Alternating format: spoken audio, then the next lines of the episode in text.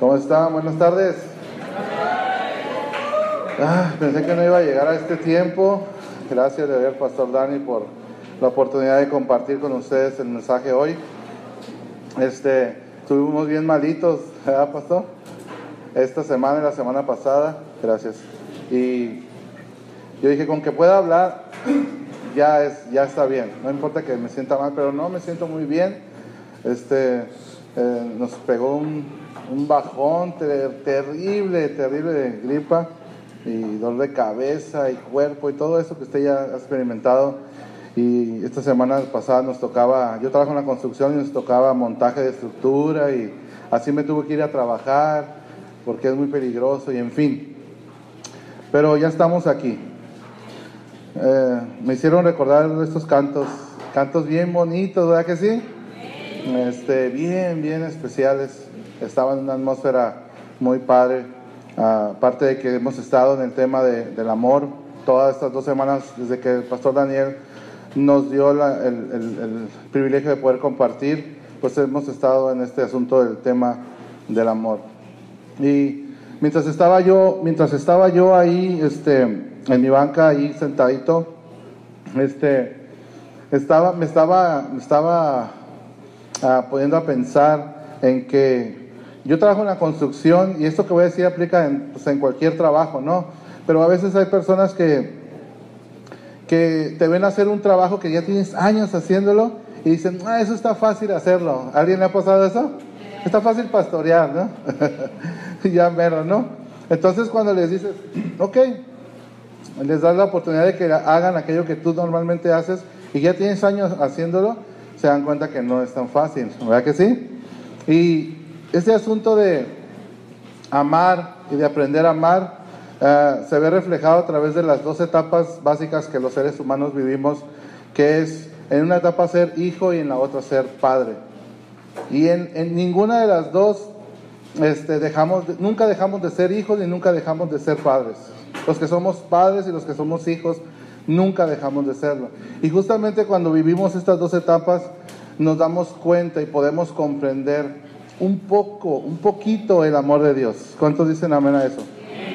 No es hasta que nosotros eh, ah, tomamos el papel de padres es que podemos comprender un poco a Dios. Y Dios permitió esto, lo dejó ahí para, y lo estructuró de esa manera para que nosotros pudiésemos en alguna medida comprender el gran amor que Dios tiene para con nosotros. Un amor que se da y que no habría manera de comprenderlo si no es a través de estas dos grandes etapas, en la etapa de ser hijo y en la etapa de ser padre. ¿Qué, es, qué extraordinario es esto, no? Es ahí cuando ya, nos, ya comprendemos muchas cosas. Y estamos cerrando el tiempo de Adviento, estamos por terminarlo y llegar a la celebración del nacimiento de Jesús y de este gran Salvador que vino a cambiar la historia y que se marca un antes y un después a través de la venida de nuestro Señor Jesucristo. Y estamos nosotros celebrando este tiempo de Adviento con el tema de la esperanza, con el tema de la paz, con el tema del gozo y con el tema del amor. Y es extraordinario porque estamos llegando a esta hermosa celebración en donde, recordamos y hacemos énfasis en la venida de nuestro Señor Jesucristo y en, el amor, en la expresión más grande de amor de Dios hacia la humanidad, que es haber entregado a su Hijo. ¿Cuántos dicen amén a esto?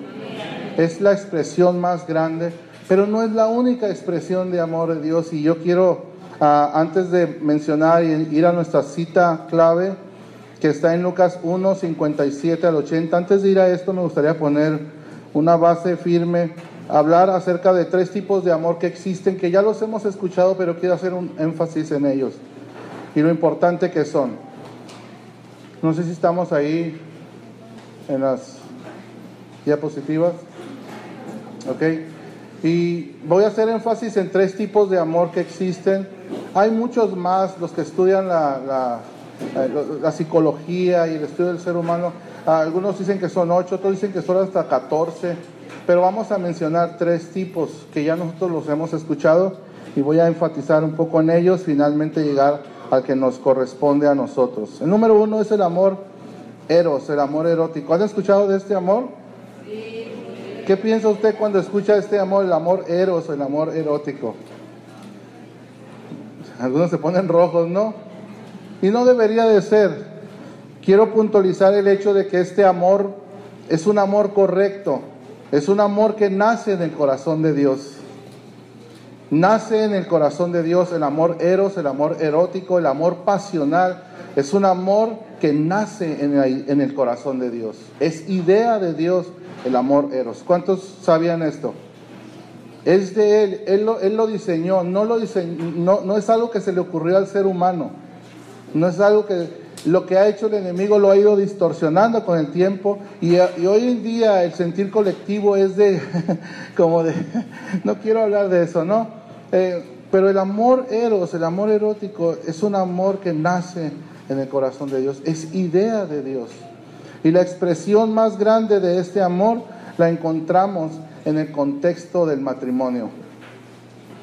Ahí es donde encontramos la expresión más grande, más pura, más santa y más satisfactoria es en el contexto del matrimonio.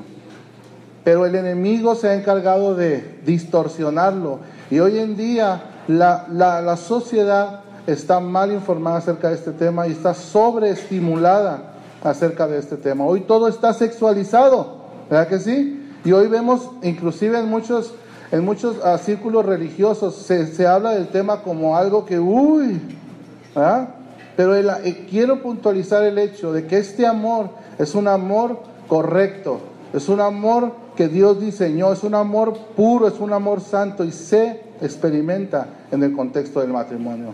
¿Por qué es ahí? Porque ahí no hay condenación, porque ahí hay respeto, porque hay verdadero amor erótico, se expresa ahí en el contexto del matrimonio. ¿Cuántos dicen amén a estos los que están casados? ¿Cuántos dicen que sí? Es así, vamos, dígalo. Dígalo porque el mundo no se detiene de querernos enseñar formas equivocadas. Esta, esta expresión de este amor ha sido pervertido, ha sido prostituido, ha sido mal enseñado. Y hoy en día nuestros jóvenes y nosotros mismos como adultos somos bombardeados y sobreestimulados en cuanto a este asunto del tema de las, del, del amor erótico, del amor pasional, del amor sexual, pero es idea de Dios. Número dos es el amor filial. El amor filial es un amor ah, extraordinario porque este amor habíamos de enseñarlo a nuestros hijos de una manera ah, eh, de hecho, no puede faltar el amor filial en la vida de nuestros hijos y en nosotros tampoco. El amor filial tiene que ver con, con filiación, con estar afiliado a algo o a alguien. El amor filial eh, eh, va más allá, es, ah, es correcto porque a diferencia del amor ágape del que vamos a hablar ahorita, que tiene que ver con el círculo familiar, un amor desinteresado que vamos a hablar ahorita de él, este amor tiene que ver con ese amor que tiene tienen tus hijos hacia sus tíos, hacia sus primos, hacia sus amigos, hacia la comunidad de creyentes. Es un amor filial, es un amor que desarrolla un sentido de pertenencia y un sentido de identidad. Pertenezco a, estoy afiliado a. Entonces ese amor, el amor filial, es un amor correcto. Es un amor que nadie debe de carecer de esto. ¿Cuántos están afiliados a la Iglesia Evangélica San Pablo? y tienen un amor. Vamos, apláudale, apláudale. Y tienen un amor y han desarrollado un amor filial. Yo espero que después de esto que acabo de mencionar, aquellos que piensan irse de una comunidad donde has entrelazado lazos de, amor filial, la pienses dos veces. Porque realmente es triste cuando una, una familia este, toma toda, a toda, un padre, una madre toma toda su familia y se va. Y los hijos están anclados filialmente a otras personas en una comunidad. Eso es triste, porque este amor filial lo que hace es que desarrolla justamente es un sentido de identidad, de pertenencia a un lugar. Como cuando ustedes han oído los, los filiales a América o a las Chivas, o dije los dos para que nadie se sienta. Bueno, al Real Madrid o al Barcelona, ¿no? Entonces, este, ah, hay gente que se pone la camisa y llega a sentir que pertenece a esa institución. Esto se emplea en, empresas, en, equipos de deporte y definitivamente se emplea en las, en las comunidades, en la comunidad cristiana, este tipo de amor filial. Es poderoso, este, nos da un sentido de que pertenecemos a un lugar. Es muy, muy, muy correcto este amor, pero el amor que es sobre todo es el amor ágape. No sé si se está viendo, ¿sí? El amor ágape. Este amor es el amor que describe, es su máxima expresión, es, la encontramos en 1 Corintios 13, pero este, este amor, el amor ágape, la palabra ágape tiene un origen eh, no en el amor de Dios, sino era una palabra que se le daba a aquellas grandes comidas que se hacían ah, para invitar gente en el mundo cristiano, para invitar gente a, y fomentar la unidad, la hermandad. Y había alguien que, invertía dinero en, esta, en, esta, en este banquete, en este, y organizaba esta fiesta, y lo único que tenía que hacer la gente era venir a recibir ese banquete y a recibir esa, esa, esa gran fiesta, a, ser parte de ella, y a esta, a esta comida que se hacía, a este banquete que se hacía, se le llamaba ágape. Pero la expresión más grande de ágape, una vez estudiando el amor de Dios, estudiando los escritos bíblicos, eh, la encontramos en Dios. Dios que prepara un gran banquete para nosotros. Por eso es que de ahí se acuñó la palabra y se le, la máxima expresión de ágape es acerca del amor de Dios que Dios tiene para la humanidad. ¿Sabía usted esto? Yo tampoco. Pero es así. Entonces el amor de Dios, el amor ágape, es un amor incondicional. Es un amor que no es meramente emocional. Da como resultado emociones, pero no, no en su raíz no es emocional. Y vamos a ir a 1 Corintios 13, capítulo 1, versículo 8. ¿Sí se escucha bien? ¿Se escuchando bien? 1 Corintios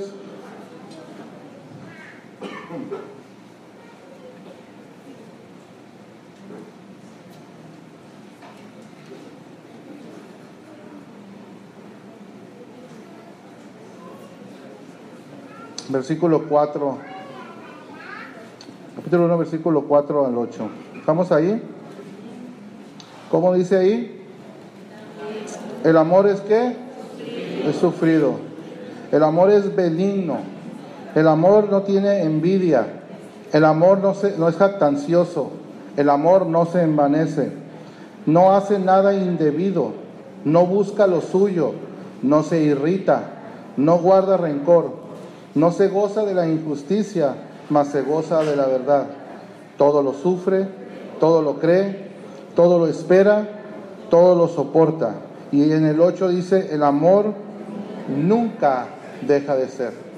Y esto nos hace pensar que es el amor ágape porque el amor pasional pasa. El amor filial inclusive un día va a pasar. Pero el amor de Dios, el amor ágape, nunca deja de ser. Cielo y tierra van a pasar, todo va a pasar, pero el amor de Dios siempre va a estar ahí. Firme, inquebrantable, inamovible, inconmovible, inmutable, incambiable. El amor de Dios permanece ahí. Y, cuando hablamos las características de este amor, la palabra clave aquí es decisión. Diga conmigo, amar es decisión. Amar es una, eh, tiene que ver con una decisión. De la misma manera que, que perdonar tiene que ver con una decisión, amar tiene que ver con una decisión. Y si alguien ha decidido amarnos, ese es nuestro Dios. Desde el primer momento que el hombre falló, Dios decidió, desde antes Dios decidió amarnos, puesto que Él ya sabía lo que había de suceder. Entonces amar es una decisión, porque para amar, como dice aquí, sufriendo, siendo buenos, no teniendo envidia, no siendo jactanciosos, no envaneciéndonos, necesitaríamos decidir esto. Y eso solamente que Dios lo produzca dentro de nosotros. El amor, diga conmigo, es una decisión.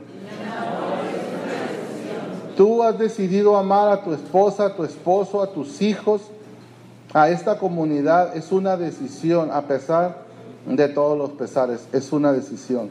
Pues Dios ha decidido amarnos desde el principio. Entonces el, el, amor, el amor es un acto basado en la voluntad. No es un acto basado en las emociones o en los sentimientos. Es un acto basado en la voluntad. ¿Sí? ¿Estamos aquí? Decido amar a alguien. Es, ejerzo mi capacidad de decidir, mi capacidad de decidir qué hacer o qué no hacer. El libre albedrío de que tanto nos habla el pastor de él, Pastor Abel, la capacidad que Dios nos dio de decidir hacer lo que querramos, porque déjeme decirle que sin la libertad de elegir no hay amor. Sin la capacidad o la libertad de elegir no hay amor, sería control. Y Dios nos dio esa capacidad de decidir. Entonces, nosotros podemos decidir amar a otros, porque Dios nos dio la capacidad de decidir, justamente primeramente para eso, para amar a otros. Entonces, eh, amar es una decisión basada en la voluntad, no en las emociones. No es porque me cae bien, no es porque Él, dice la Biblia, ¿qué tiene de extraordinario amar a los que te aman? Nada. Dios dice, ama a tus enemigos. ¿Por qué se le ocurre a Dios esto? Porque Dios sabe que tenemos la capacidad de poder amar a aquellos que son, son nuestros enemigos en muchos sentidos. Dios nos da la capacidad. Dios tiene sentido del humor, ¿verdad que sí? Dios dice, ama a aquellos que, te, que, son contrarios a, lo que tú piensas, a lo que tú vives, a lo que tú crees. Ámalos. Toma la decisión. Es que no siento. No, no se trata de que sintamos, se trata de que tomemos una decisión. Entonces, amar es un acto de qué? De la voluntad. No importan las emociones, no importan los sentimientos. Y quiero darles un pantallazo un poquito acerca de, la, de la forma histórica en la que Dios nos ha amado y quiero, quiero hablar un poquito, dar un pantallazo nada más así de las dispensaciones, los tiempos que, la historia humana ha vivido.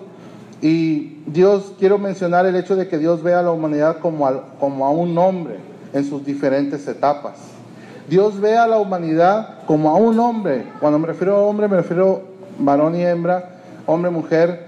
Ve al hombre, ve, ve al hombre en sus diferentes etapas. Y para el estudio de, los, de, la, de la Biblia hay siete dispensaciones que se manejan. ¿Cuántos sabían esto? El pastor ya sabía eso. son dispensaciones, son pactos, son eras, son tiempos que se manejan. Y, este, y en ellos podemos, podemos ver el amor de Dios. El número uno es la inocencia. Cuando estaba el hombre en el huerto del Edén ahí, se le llama el tiempo, la dispensación de la inocencia. El segundo cuando sale el hombre del huerto del Edén, ya conociendo el bien y el mal, se le llama la, dispensación o la era de la conciencia, cuando el hombre ya tiene conciencia de lo malo. La tercera es la era o la dispensación del gobierno humano, cuando la torre de Babel se erige y, y Dios los confunde y finalmente se cumple el propósito y se empiezan a establecer las naciones. Hay mucho que aprender acerca de esto. La cuarta es la promesa, el pacto abrámico, el pacto que Dios hace con Abraham, el pacto de la promesa. Es una era, es un tiempo y cada uno de ellos tiene su periodo, cumplió un tiempo. Y el número 5 es el periodo de la ley, es la dispensación de la ley, es el pacto mosaico. Y Dios ah, dio leyes y, y es un tiempo en donde Dios marcó la forma y la manera en la que Él quería que los hombres vivieran, pero la idea era de que reconocieran la necesidad que tenían de un Salvador. La número 6, que es la que estamos viviendo y es la más larga que se ha vivido, es la era o la dispensación o el tiempo de la gracia.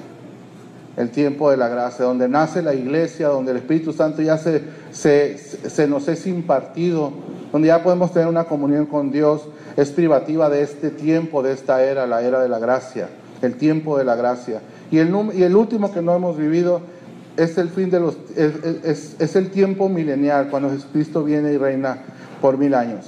Pero el común denominador en todos estos tiempos es que en todas las eras, inclusive las que hemos, no hemos vivido, el hombre falló.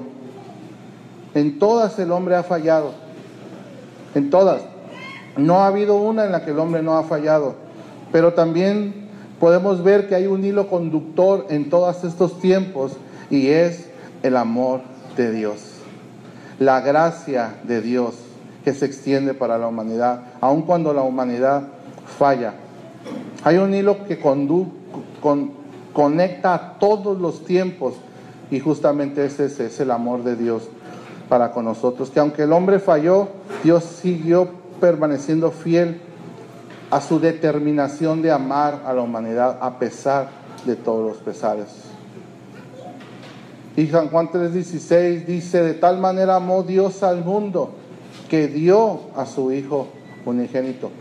De tal manera fue la decisión de amar que hizo algo por la humanidad.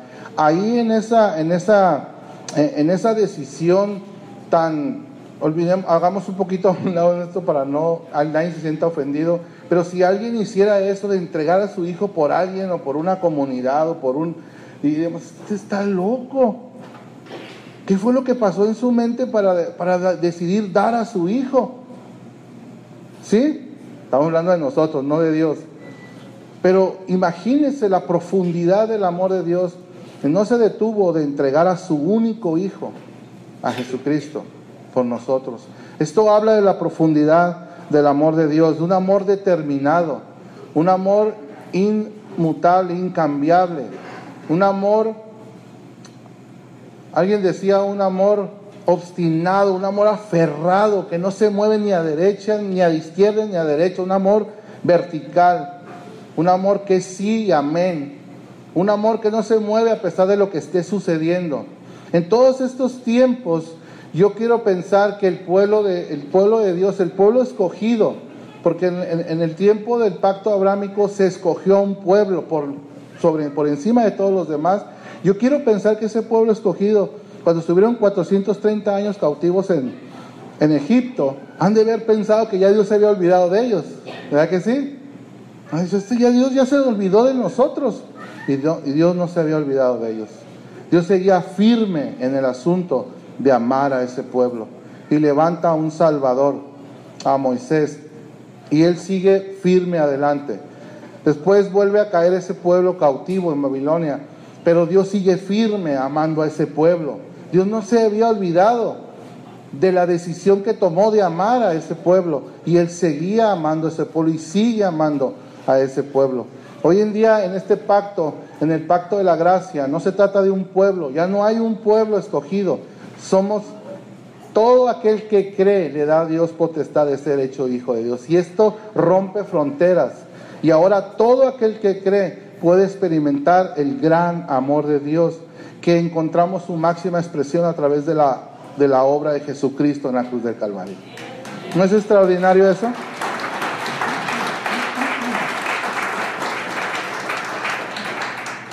Es extraordinario, ahí encontramos la versión más, lo, lo, más sublime que podemos encontrar en cuanto al amor de Dios, lo vemos ahí en la obra de nuestro Señor Jesucristo, en la entrega en el amor expresado a través de ese sacrificio. Y ah, Dios decidió desde el huerto del Edén, cuando el hombre falló, decidió salvar al hombre. Él dijo, lo voy a salvar, no lo voy a dejar. No lo voy a dejar. Gracias. Lo pudo haber acabado y no iba a cometer ninguna injusticia, pero él, decidió. Cuando el hombre falló con, con, con este, el hombre se pervirtió y la maldad subió a la presencia de Dios. Dios se arrepintió de haber hecho al hombre, pero aún conservó a una familia, esa es gracia. Y ahí nos vamos viendo cómo siempre Dios extendiendo su amor, su gracia a través de los tiempos. Y es extraordinario. Vamos a leer Lucas capítulo 1, versículos 57 al 80. Una vez dicho esto, quiero que podamos ver estas citas bíblicas.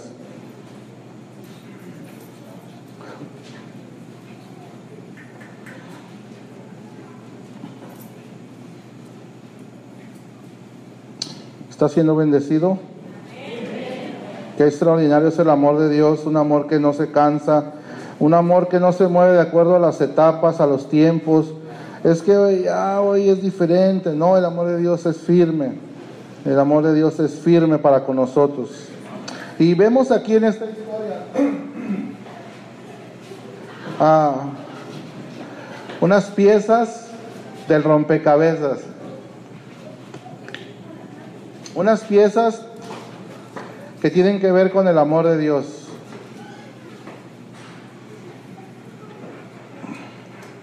Ya entró bien seco de tanto hablar. gracias, gracias por el agua. ¿Estamos ahí? Dice así, dice así, vamos a leer un poquito y vaya conmigo ahí. Dice, cuando Elizabeth se le cumplió el qué? De alumbramiento, Dios dio a luz un hijo.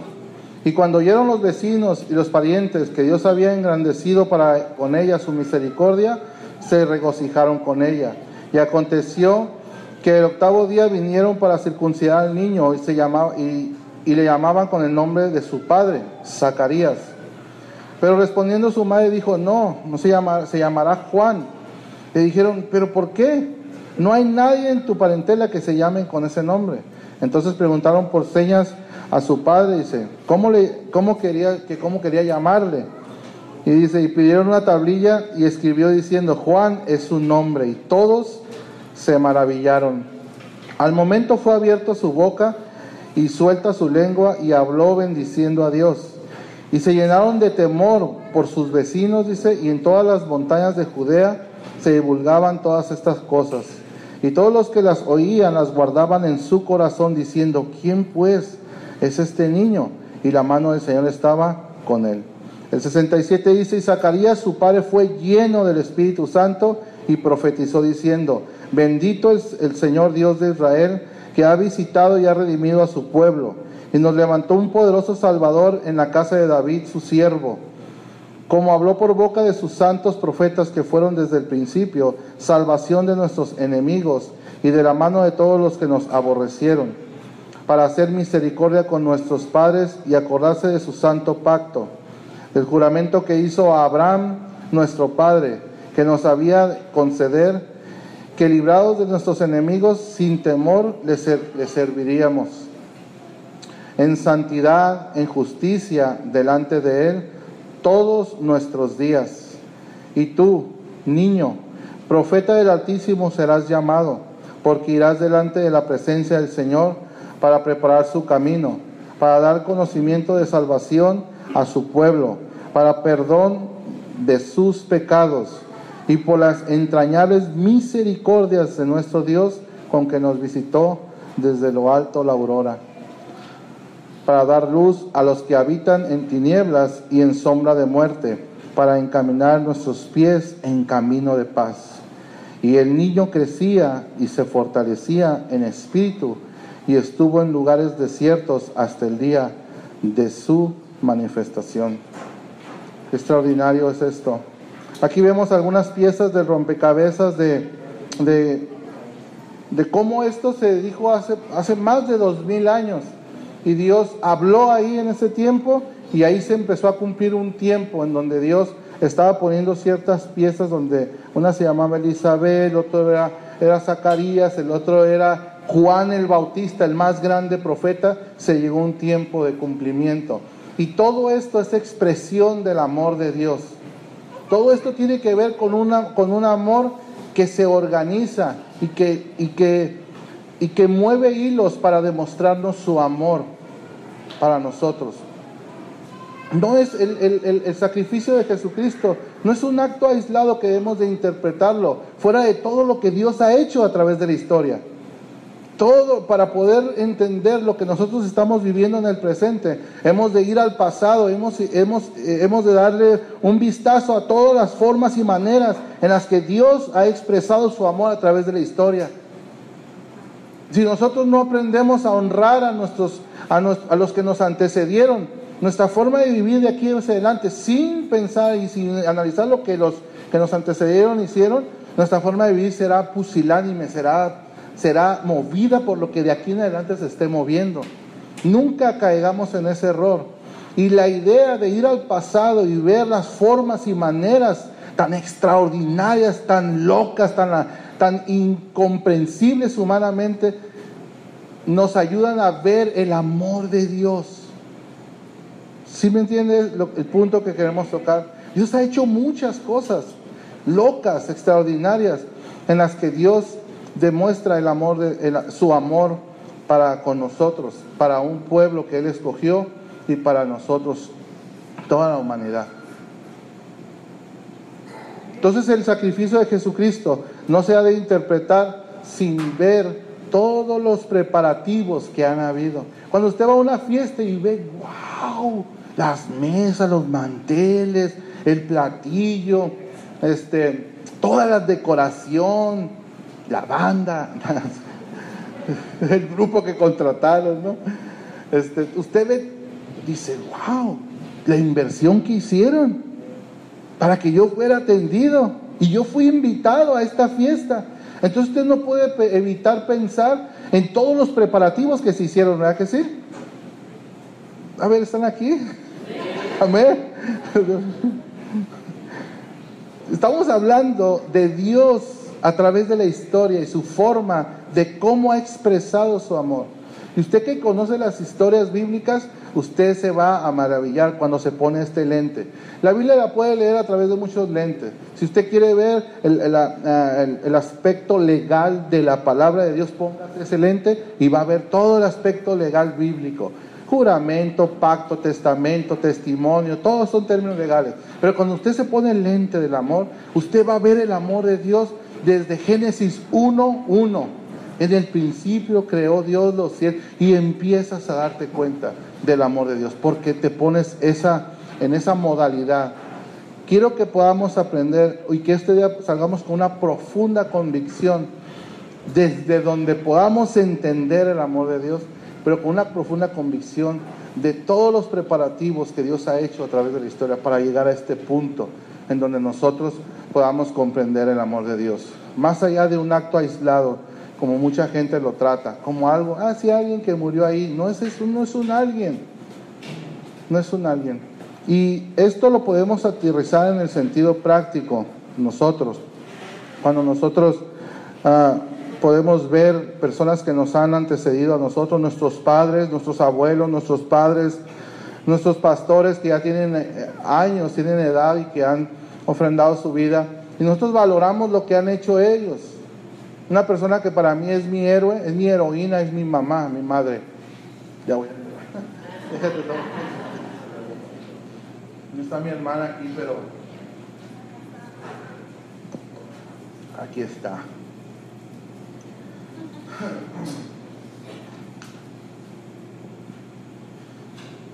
En una etapa de nuestra vida familiar, nosotros, nuestra familia se, se iba a desintegrar nosotros somos nueve de familia, tres, tres, son, tres mujeres, seis hermanos. Y yo, dicen los de la diversidad de género. No, no se crea. Y pasaron cosas muy difíciles en mi familia, pero duras. La familia, hay familias que por menos que lo, por menos de una cuarta parte de lo que vivimos nosotros como familia, se desintegran con odio, rencor. Y hubo una persona que llevó a cuestas y pagó. Y esa fue mi madre. Ella se tragó el dolor y puso todo su dolor en una esquina y lo guardó en un baúl, ahí lo dejó y decidió permanecer ahí. Con su capacidad que ella tenía, ella decidió permanecer ahí, como una leona, como una hembra que cuida a sus crías ella decidió hacer eso. Y es mi héroe para mí.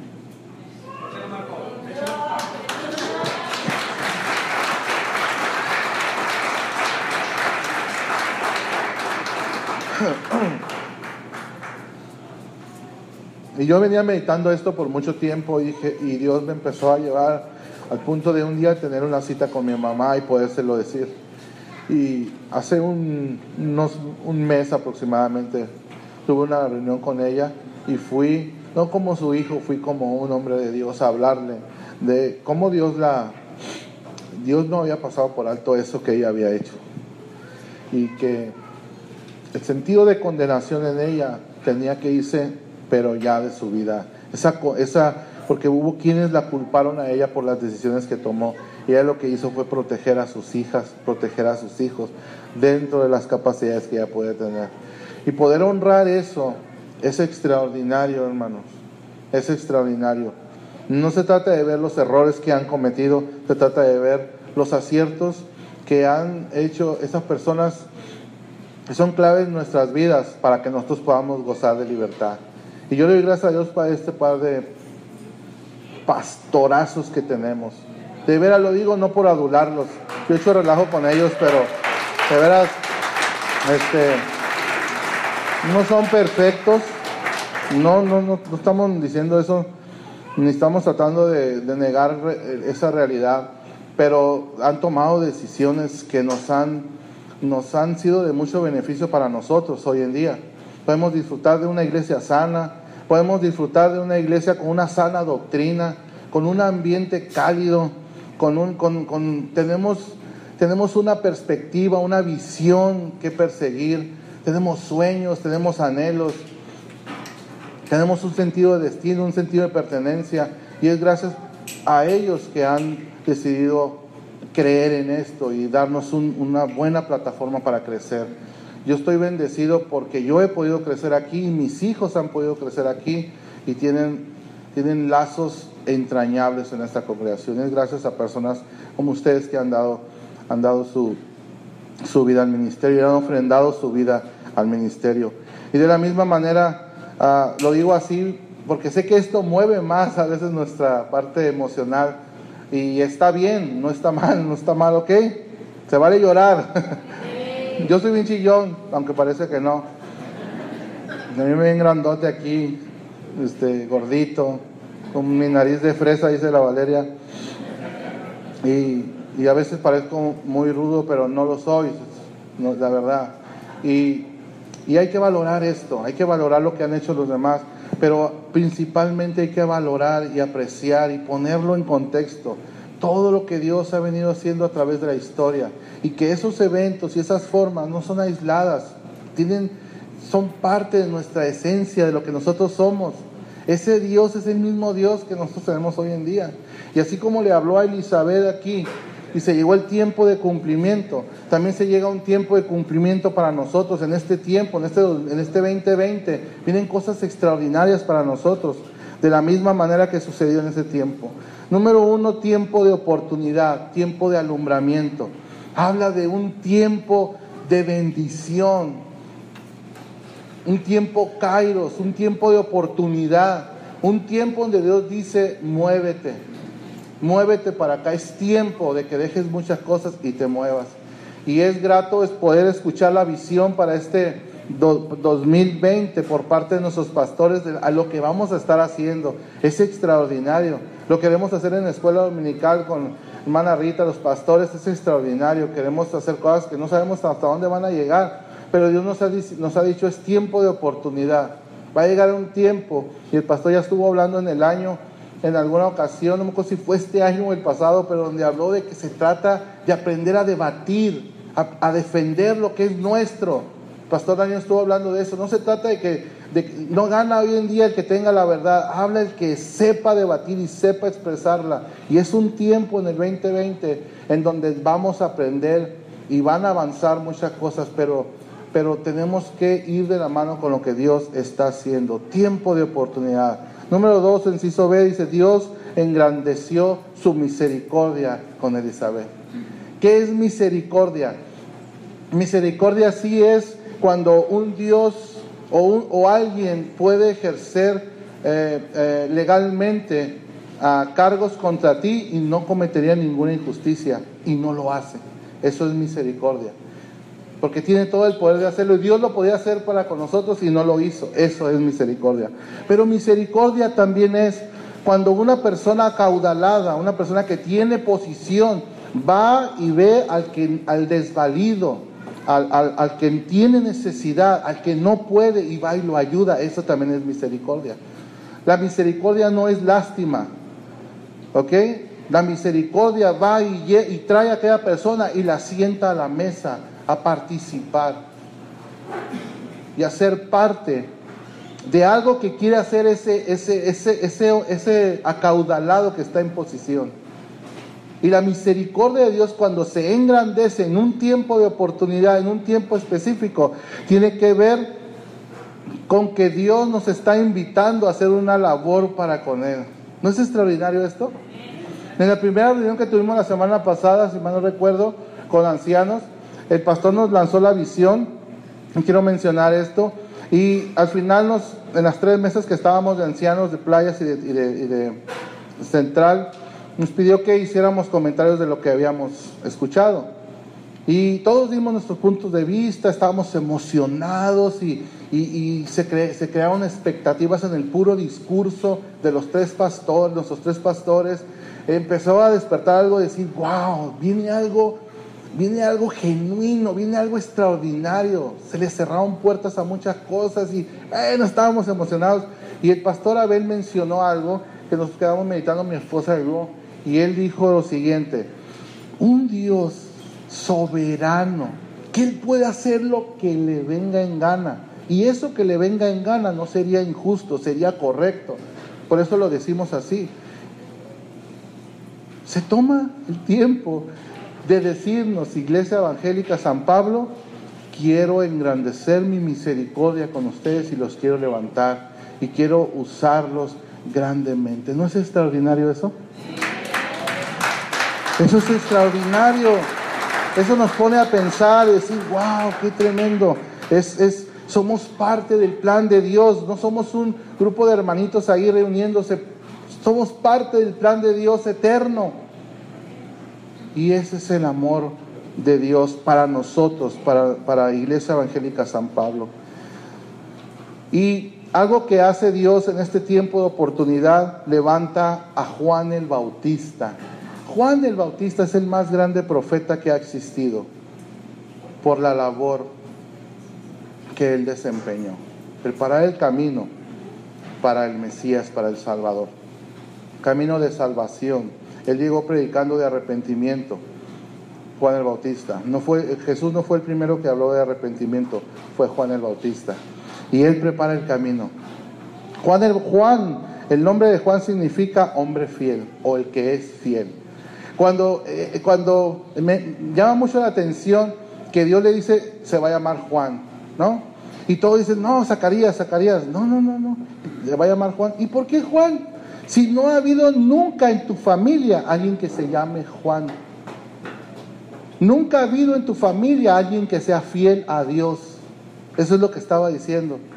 Pero este sí va a ser fiel a Dios. Este sí es fiel a Dios.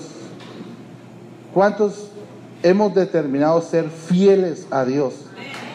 Tú eres el Juan y yo soy el Juan que se levanta en este tiempo a ser un instrumento para que el amor de Dios se derrame de una manera extraordinaria.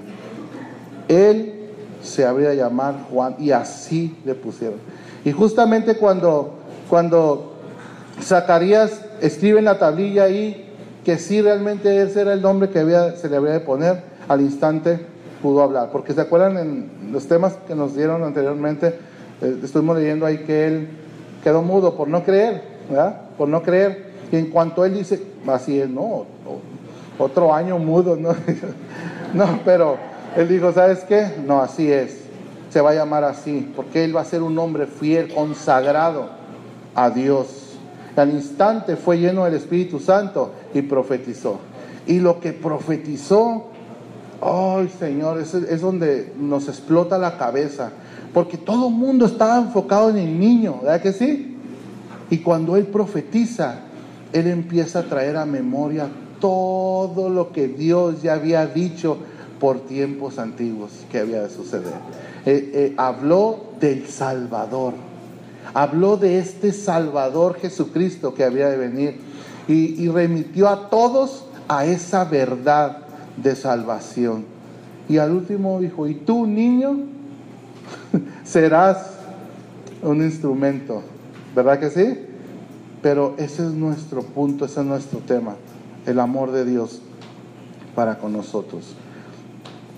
Cuando el hombre pecó del huerto del Edén, ah, Dios estableció algo que nosotros en San Pablo tenemos muy claro, visión y misión. Decidió salvar a la humanidad y establecer su reino en la tierra, ¿cierto o no? Esa es visión. Dios tenía claro lo que, lo que debía de hacer, visión y misión. Y todo lo que vemos desde que Dios lo dijo en el huerto del Edén, es la forma en la que habría de hacerlo. Y finalmente se cumplió.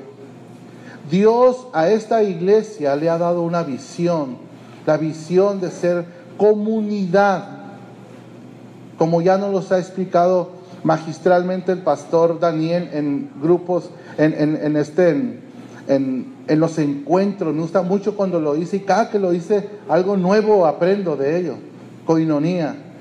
Y es comunidad. Y la segunda, y la forma en la que habríamos de lograr eso es a través de transformación. Tenemos los elementos necesarios justamente para ser instrumentos en las manos de Dios. ¿No es extraordinario? Yo no me quiero alargar mucho en el tema, lo que sí quiero decirte es que yo no sé por qué has vivido, por qué has pasado a nivel personal, a nivel familiar, tal vez empresarial. No lo sé. Lo que sí sé es que el amor de Dios no cambia. Y los planes que Dios tiene para ti aún a pesar de ti y de mí, se van a cumplir. No importa el, grado, dice lo que voy a decir, no importa el grado de apatía, no importa el grado de depravación, no importa lo que esté, Él va a cumplir sus planes, sus propósitos los va a cumplir. Y lo extraordinario de esto es que Él nos quiere usar a nosotros. Nos quiere usar a nosotros. Voy a cerrar con una ilustración que escuché hace poquito del pastor Dante Gebel, si no conocen. Estaba escuchando un tema de él y él mencionaba que le, regalaron unos lentes muy caros. Unos lentes muy caros le regalaron y se sube al avión a una reunión que iba a tener con gente de, de, ¿sí? de alta sociedad, ¿no? Importante. No menciona de qué, pero gente importante se sube con sus gafas, unas gafas muy caras y que para él tenían un valor pues, muy, muy, muy especial. Y cuando se va, cuando ya se sube en el avión, le dan ganas de ir al baño. Y cuando entra al baño, este, se asoma a la taza del baño y se le caen los lentes a la taza del baño. Y el que lo había antecedido no le bajó a la palanca Entonces sus lentes caros y de mucho valor andaban nadando entre peces y pececillos. y estaba ahí él viendo esto, dijo, me compro otros. Pero no, son caros y tienen un valor por la persona que me los regaló. Y estaba ahí en la, si los dejaba ahí, le bajaba la, o, o qué hacer. ¿Y qué creen que hizo? Fue y lo sacó.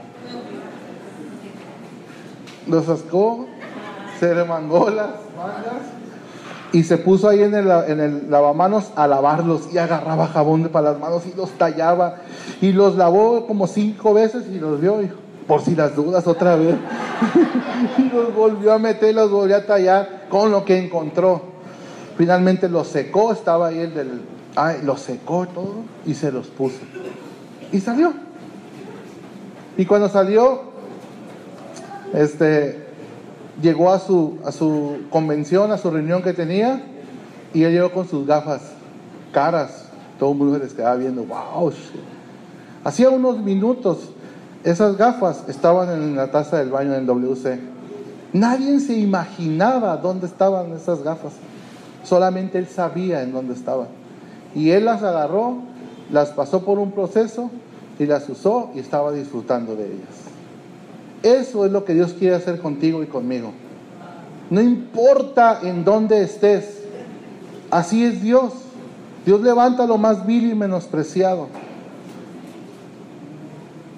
Y, y puede ser tal vez tú, o puede ser yo, pero Él quiere usar tu vida, Él quiere usar mi vida. Él nos quiere usar, quiere usar a nuestros hijos, él quiere usar esta, esta hermosa iglesia que ha pasado por procesos difíciles, la quiere usar. Tiempos de oportunidad, tiempos de alumbramiento, tiempos de engrandecer la misericordia de Dios para esta iglesia. Gracias a Dios por su amor.